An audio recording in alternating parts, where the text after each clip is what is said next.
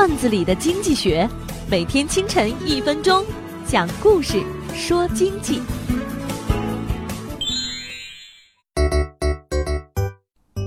有一次，邻居家失火，大人都冲出家门，可是，一看孩子不在，妈妈赶紧冲进家里，只见浓烟中小孩子在慢条斯理的穿袜子。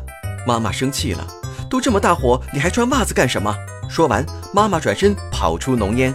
过了一会儿，孩子还是没有出来，忙作一团的妈妈再次冲进屋子里，只见孩子还坐在原地。妈妈生气地跑过去，一把拽住孩子就往外拖，只听见孩子大声喊道：“妈妈，我的袜子还没有脱下来呢。”企业的管理者最深有体会的就是，总有一些员工，领导交代一个问题，他就完成一个问题；遇到新问题，也从来不会主动想办法解决。即便领导交代的问题出现差池，他依然会按照领导的意见，错误的去完成。木偶人成了企业发展的一大障碍。这一类人的出现，导致公司的各种经济资源、生产要素得不到充分利用。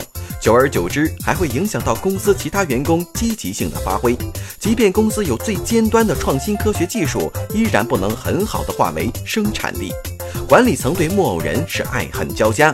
一方面，这类人的管理成本很低，在领导百分之百正确的时候，执行力很强；另一方面，这类人创新力跟应变能力很差，因为他们不能灵活处理突发问题，在关键时刻会给公司带来致命的危机。甚至导致公司在竞争中走向衰亡。